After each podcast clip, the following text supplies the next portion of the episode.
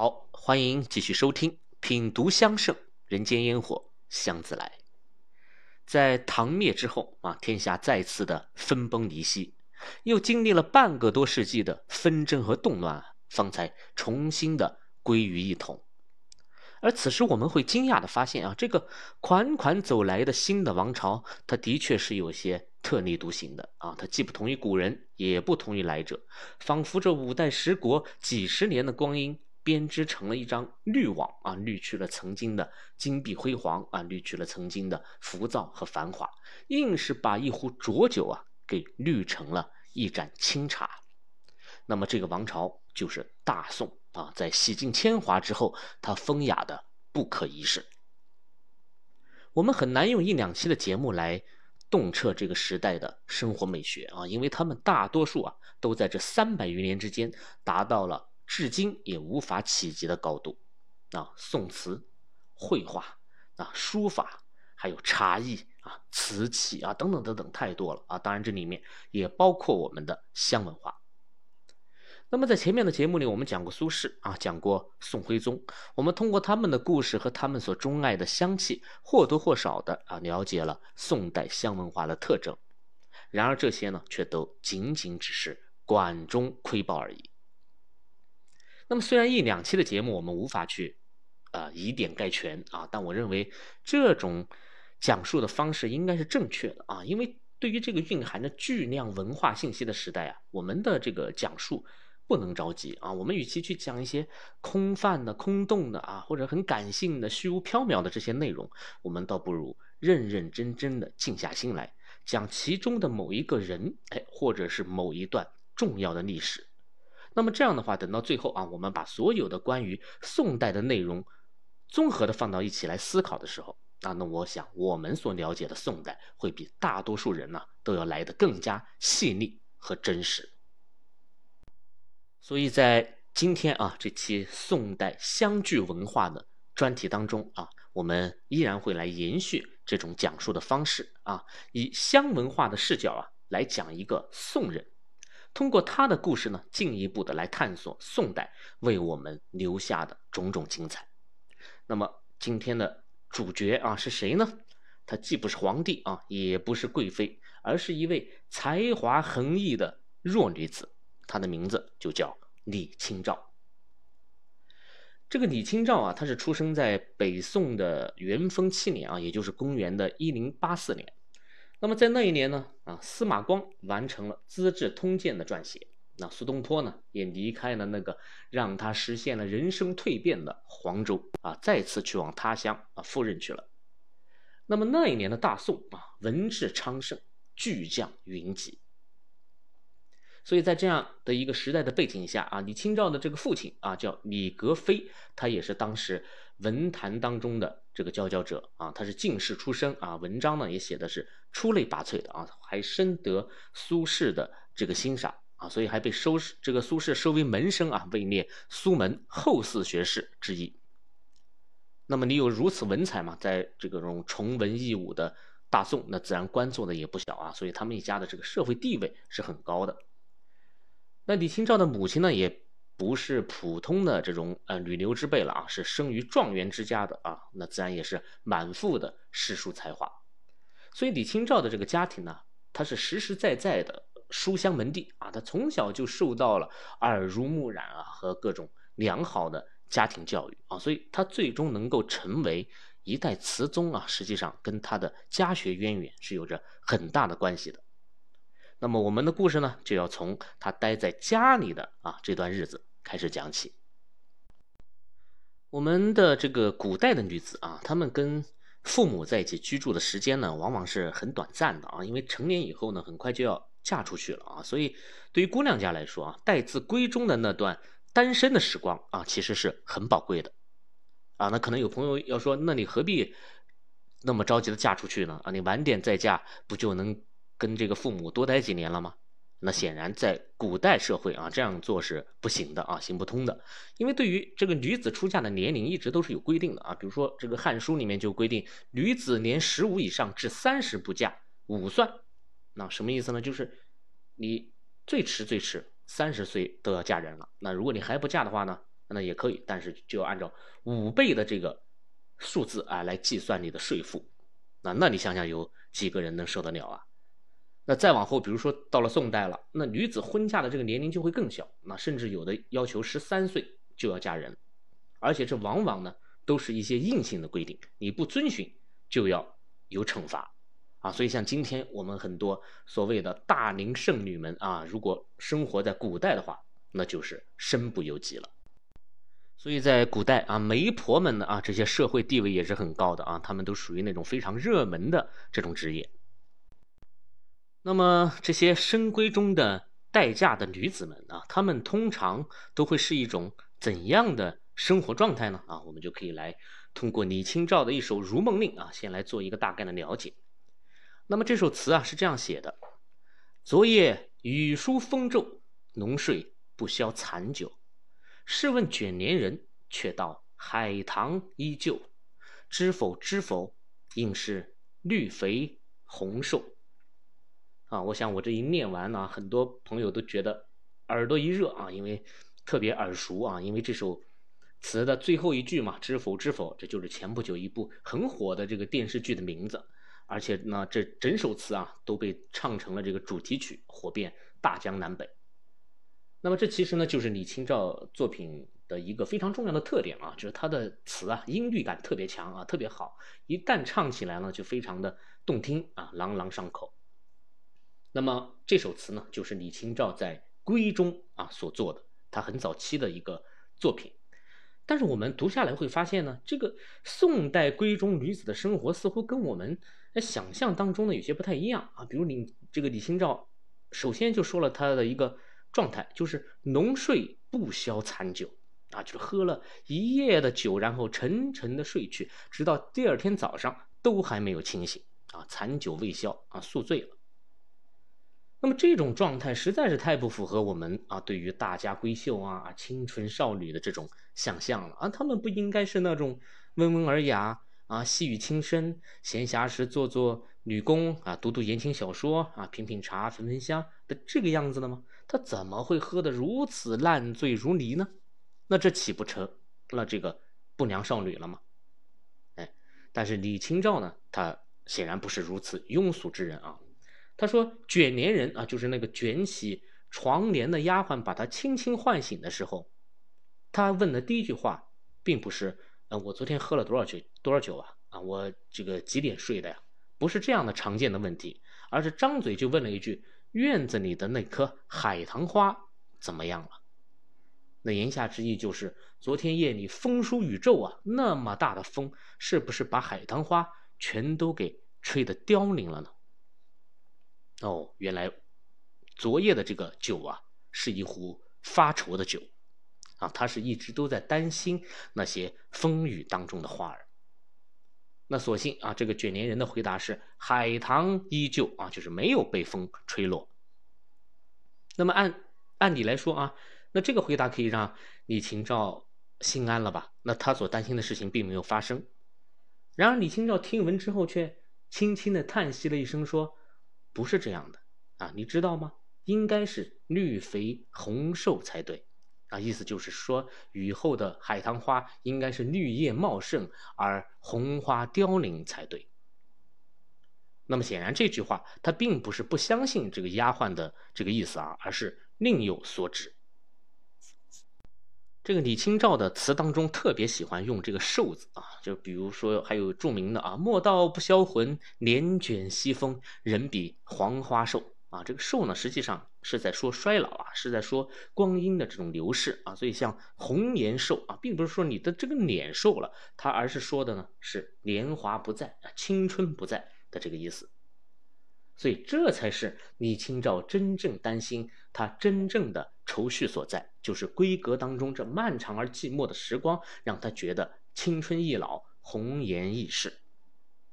啊，所以我们看一个年纪轻轻的小姑娘啊，通过短短的这几句一问一答，就能把这种愁绪啊表达的跌宕起伏，实在是太不容易了。好，那接下来啊，我们再来看看她的另一首的。闺中的作品啊，叫《浣溪沙》，词是这样写的：“莫许悲深琥珀浓，未成沉醉意先融，书中已应晚来风。瑞脑香消魂梦断，辟寒今晓寄还松。醒时空对烛花红。那么你一看啊，这一上来又是在喝酒。那么怎么这个闺中呢？啊，李清照啊，似乎一直都在喝酒呢。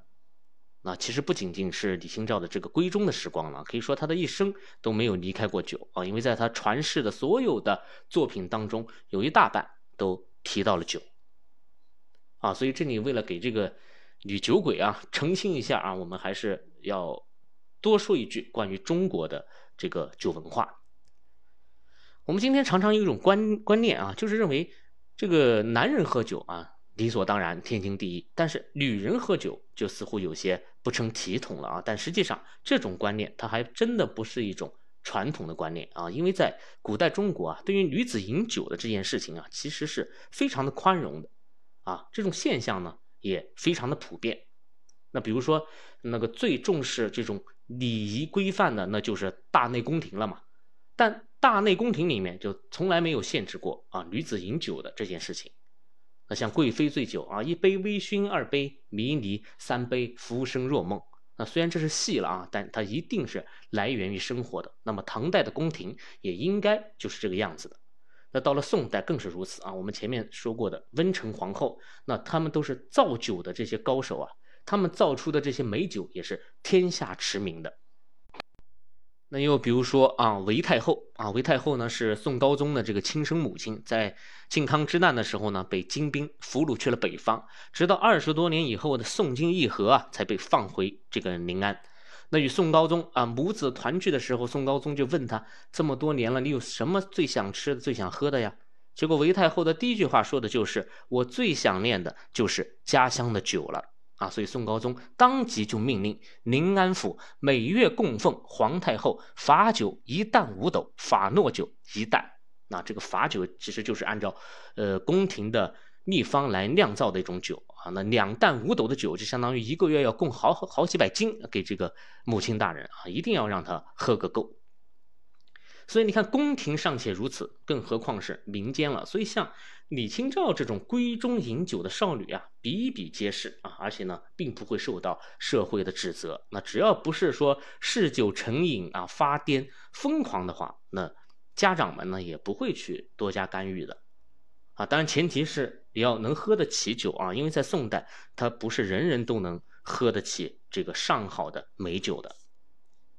所以从某种程度上来说啊，最终成就李清照的这些种种种种的因素里面，酒其实是有着很大的功劳的。因为你太过清醒的时候，往往是没有办法放下这一切的束缚，去一吐为快的，那从而写出绝世的诗词文章。所以没有酒就没有曹植。啊，没有酒就没有李白，没有酒也就没有李清照。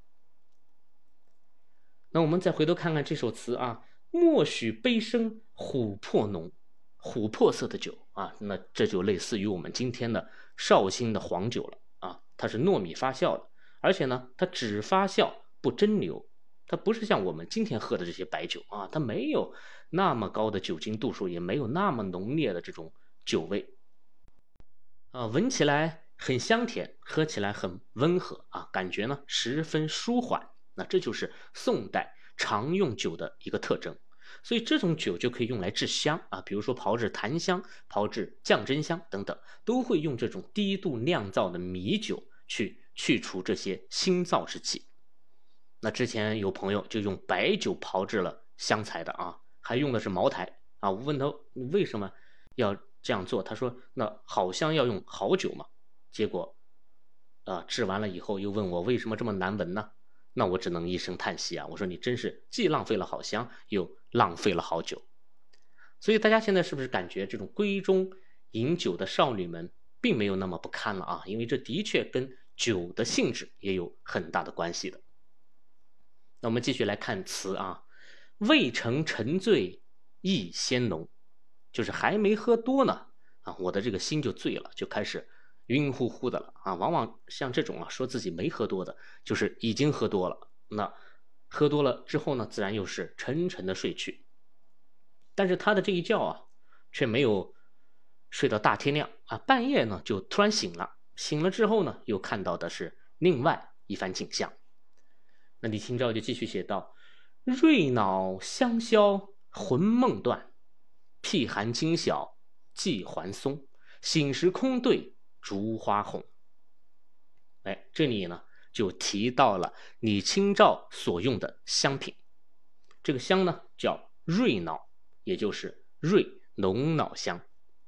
那在唐代啊，这个瑞龙脑。它是唐玄宗赐给杨贵妃的上等的宝物，那也是杨贵妃给安禄山不远千里都要送过去的礼物，所以在民间啊根本就见不着这种香料。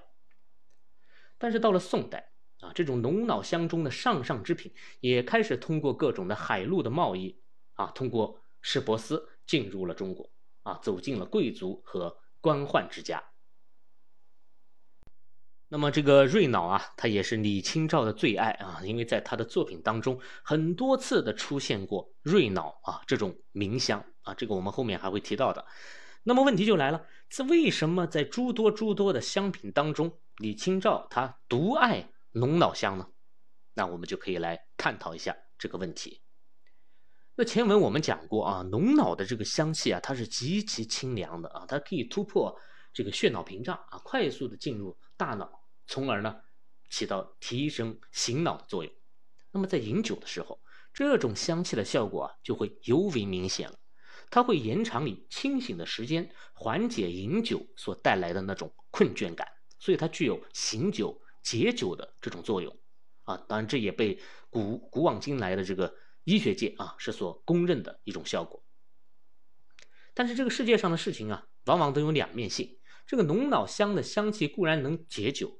啊，让这个醉酒的不适感呢得到缓解，但是这种感受啊，却往往会成为人的一种错觉，就是让饮酒的人觉得自己还没醉啊，我还能喝，我还有度量，结果呢，反而会越喝越多，那么最后可能比不用香的时候还要醉得厉害。那么如果再反过来说，那么这种醉上加醉的状态，有可能正是这些文学巨匠们所追求的一种效果了。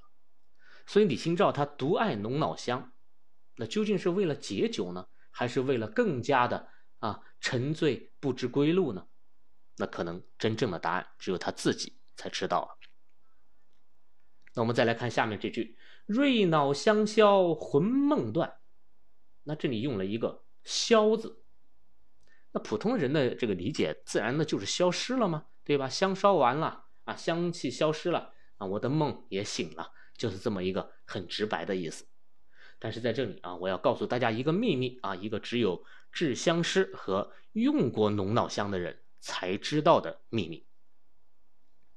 我们之前说过很多的这个合香的香方啊，里面呢很多都会用到龙脑香，但几乎无一例外的是什么呢？是龙脑啊，都是作为点睛之笔，在最后被加进去的，而且都是用极少极少的这个量。那么龙脑香它能不能抛开荷香单独拿出来品用呢？那当然也是可以的，只不过在古代啊，能够有这样经济实力的人并不多见。那么如果我们要单品这个龙脑香，我们究竟该如何使用它呢？这里首先要告诉大家一个结论：龙脑香啊，它是不能用火直接来烧的。这个龙脑香是一种结晶状的东西啊，是一种精油的凝结之物。它遇火就燃啊，燃烧的速度非常快，就跟那个固体酒精啊被点燃的效果差不多，而且呢会冒出浓浓的黑烟。这个黑烟不但没有香气，而且是一股很难闻的刺鼻的气味。所以单品龙脑香的话，有且只有唯一的一种方式，那就是热熏。我们宋代的品香方式啊，相对于前面的这些历史。其实已经发生了诸多明显的变化，而其中非常非常重要的一点变化呢，就是隔火熏香的流行。前面我们讲过啊，秦汉时期中国人常常会在香炉里面直接去点燃草本的香料，而等到树枝类的香料进入中国以后呢，再加上荷香、香饼啊、香丸的出现，这种直接点燃焚香的方式便行不通了，就需要通过对于炭火的温度的控制。来达到啊这些香料啊香饼的缓慢的一种燃烧。而到了隋唐时期啊，又开始出现了一种更为进步的方式，那就是要让香品与炭火呀完全分离。那么这种方式就被称为隔火熏香，而且最终在宋代开始广泛流行了。那么在香圣当中啊，就有对于这种品香方式的记载，是摘自北宋严伯文所著的《香史》一书啊，这是一个非常明确的时间节点。那书中就这样说：说焚香必于深房取室，用矮桌制炉，与人七平，火上设银叶或云母，置如盘形，以之衬香。香不及火，自然疏慢。无烟燥气。那你看这种用香方式啊，就在火与香之间加入了一种介质。那这个介质是什么呢？银叶或是云母。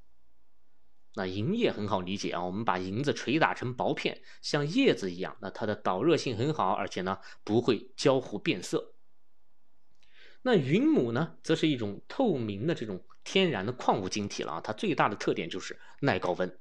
那我们把它打磨成这种盘形啊，也就是片状，那就同样可以用来承载香料，然后置于火上。当然，古人用的这种隔火的介质啊，除了银叶啊、云母之外，还有很多很多啊。比如说，这个春宵百媚香的香方当中就提到啊，用玉片隔火焚之啊，用玉也可以。再比如说，还有一个赛龙涎饼子啊，这款香方当中就提到为香钱隔火焚之，哎，就是铜钱呢。也可以作为介质，那等等啊，这里还有很多，我们就不去复述了。总之，这种介质呢，都有一个共同的特点呢，就是它既不会被烧坏，同时还具有良好的导热性。那么，让香品与火焰隔离的这个目的究竟是什么呢？啊，记载上也说得很清楚啊，就是让香气自然舒慢，无烟燥气。那么事实上的确是这样的啊，就拿这个沉香来说啊，我们直接点燃沉香的这个香气啊，与隔火热熏沉香的香气是不同的啊。前者呢浓郁张扬，瞬间就会扩散出去，除非是很高品质的这个沉香，否则它的木质部分燃烧的时候啊，多少都会产生烟燥之气啊，因为你焚香的同时也是在烧木头嘛。但是这个隔火熏香就不一样了。它的香气啊是徐徐而来的，而且呢非常的纯净，因为它的木质部分不会因为加热而挥发，挥发的永远只有油脂的部分，所以就没有烟气。那么很显然，后者的这种方式听上去更加的科学了，那它的香气的品质也就更加的优良。但是不知道大家是否思考过一个问题？那么如此科学的隔火熏香的方式。怎么到了宋代才开始流行呢？那前头的古人都在干嘛呢？那么我想，根本的原因还是在于香文化在宋代向民间普及的啊这个原因上。那为什么这么说呢？因为之前古人焚烧沉香啊、檀香，这些都是皇家的专利。那么在皇家的眼里是没有成本这个概念的。啊，纵然是把沉香直接丢在炭火上啊，纵然沉香的这个燃烧速度非常之快啊，一块上好的沉香可能一个时辰就化为灰烬了，可那又怎么样呢？啊，帝王们有的是沉香可以往火里丢。那至于香气方面，也可能他们早就知道，沉香隔火热熏的话，这个香气会更加纯净，但是这种方式的出香太缓慢了呀。它的香气的浓郁程度也无法去匹配恢宏宽大的这种宫殿和庙宇，所以即使有这种方式出现，它也不可能流行开来。但是到了唐宋，哎就不一样，因为民间呢也开始熏香了，那老百姓们可就没有帝王们那么大的这个手笔了啊，那能买一些上好的香料，就算是富裕的阶层了，那谁还舍得往火里直接丢呢？啊，就连苏轼这样的，他都还要西厢更把宝钗翻啊，就是这个烧到最后，都还要用头上的钗子呀，把这个啊沉香给翻上好几下啊，生怕浪费了这种珍贵的香料。那么再加上品香的空间，比起帝王们的这些宫殿来说，也小了太多了啊。那烧香的这个烟火气太大，反而会觉得不合适。所以，隔火熏香的这种方式啊，它不仅从香气的纯净程度上来讲，还是香料的节约程度上来讲，还是品香空间的这个大小上来讲，它都变得更加适合线下的这个时代。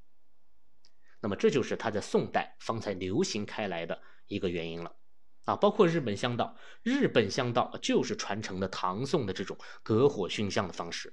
那么它最根本的原因，其实也是日本的香料资源匮乏，是资源决定了他们只能选择隔火熏香。那么关于隔火熏香的具体的手法啊，如何来操作，我们这里呢暂时不讲，我们后面会用专门的一些专题啊来跟大家好好的聊聊。那么在这里啊，我们继续来讲李清照。那么说了半天，李清照的这句词当中，它究竟隐藏了一个什么秘密呢？啊，那么现在啊，我们可以来还原一下这个李清照当年用香的一个场景了。那它是书香门第嘛？这个书香啊，这两个字，我觉得还真的不仅仅指的是书本的香气，你要有书又有香啊，这才能称得上是书香门第，对吧？所以李清照的这个家里啊，它是有好香的，而且是很正宗的瑞浓脑香啊，来自于印尼的浓脑香树。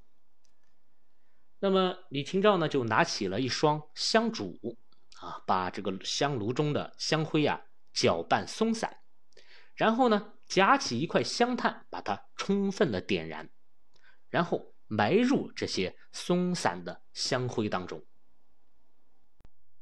那么香灰的这些间隙里面啊，是有足够的空气的，它就足以维持这个香炭在灰当中缓缓的燃烧啊，不会熄灭。那么这个时候呢，李清照呢就取出一片银叶，那我想他的银叶想必也是工艺非凡的啊，可能做成了一片荷花状啊，也可能做成一片梅花状。然后呢，他打开了一只瓷罐，这个瓷罐当中有什么呢？有鸡毛，有糯米炭。有红色的相思子，还有晶莹剔透的龙脑香。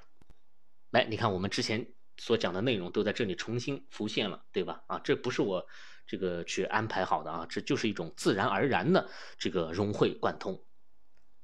那么接下来啊，李清照呢又拿出一个小香勺，从中呢舀出一些龙脑香，放在这个银叶之上，再把银叶轻轻地放在炉中的香灰上面。那么这个时候，香灰下的炭火啊，就会不断蒸腾出热气来熏着这个银叶上的瑞浓脑香。那么很快啊，浓脑香呢开始冒出了缕缕白烟。哎，注意是白烟，而不是直接点燃的这种黑烟。这些白烟呢，非常的轻盈，但又十分的持久。它会在这个香炉的上空啊盘旋良久，方才消失。那如果轻轻的去嗅上一口，你会顿觉神清气爽啊，鼻内发凉。那么李清照饮着酒，品着香，但是他的目光啊，却集中在这炉中的银叶之上。他看见之前这些片状的浓脑结晶，在温度的作用下，开始一点一点的融化，而且这个融化是有过程的，它不是直接化成水，而是先化成雪。啊，我想很多朋友都不太能理解我说的这这句话啊，这是一种什么什么意思啊？什么叫化成雪呀？没听说过。哎，那我们可以来想象一下这个雪花的样子啊。我想大多数的人都近距离的观察过雪花，对不对？雪花从天而降，落在衣物上，尤其是毛衣上，它并不会马上的融化。我们可以清晰的看见雪花的那种啊六角形的结晶的状态。那如果是一大团雪花的话，我们从侧面看过去，就像是一片冰雪森林。那么刚刚融化的浓脑香就是这个样子啊，它是由片状变得参差不齐，就像是刚刚落下的雪花一样。那么再接下来，浓脑雪花就开始继续消融，它是一点一点的融化的。那最终它融化成了什么呢？并不是水，而是一片虚无。啊，真的就是完全消失了啊！你再看这个银片上，它没有任何的痕迹。那如果不是空气当中还有清甜啊、冰凉的这些香气存在的话，你甚至根本无法证明这片银叶上曾经熏过龙脑香。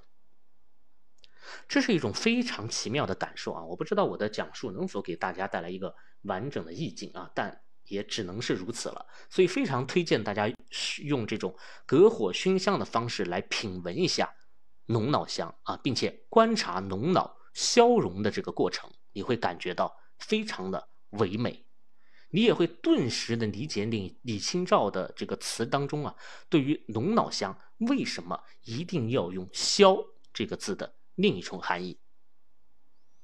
那么李清照在这首词的最后就写到：“醒时空对烛花红。”啊，这一个“空”字就写出了一种悲凉的、怅然若失的这种感觉啊，心里空空荡荡的。然而大多数人所不知道的是，这个“空”字也暗合了龙脑香的这种凭空消失。那么我想，这也是李清照他独爱。啊，钟爱龙脑香的另一个原因了，因为在所有的香料当中，除了龙脑可以做到如此的无所从来、一无所去之外，再无他者。所以自古以来啊，能读懂他的词的人有很多啊，能读懂他的酒的人也有很多，但能读懂他的香的却没有几个。而今天啊，缘分使然。真正读懂李清照的人当中，啊，又多了一个你。那么，这就是李清照的闺中生活了啊！她和无数深闺中的少女一样，悲秋伤春，感慨年华，却又能和古往今来的这些文坛巨匠们一样，以酒为伴，以香为食，写出“巾帼不让须眉”的千古文章。而彼时的李清照，芳龄还不足十八岁啊！他就展露出了如此惊世的才华，那么在他后面的人生当中，还会有哪些精彩的香气故事等待着我们去探寻呢？且听我下回分解了。好了，这期节目就到这里，谢谢你的收听，我是见闻香堂青花家子，我们下期再见。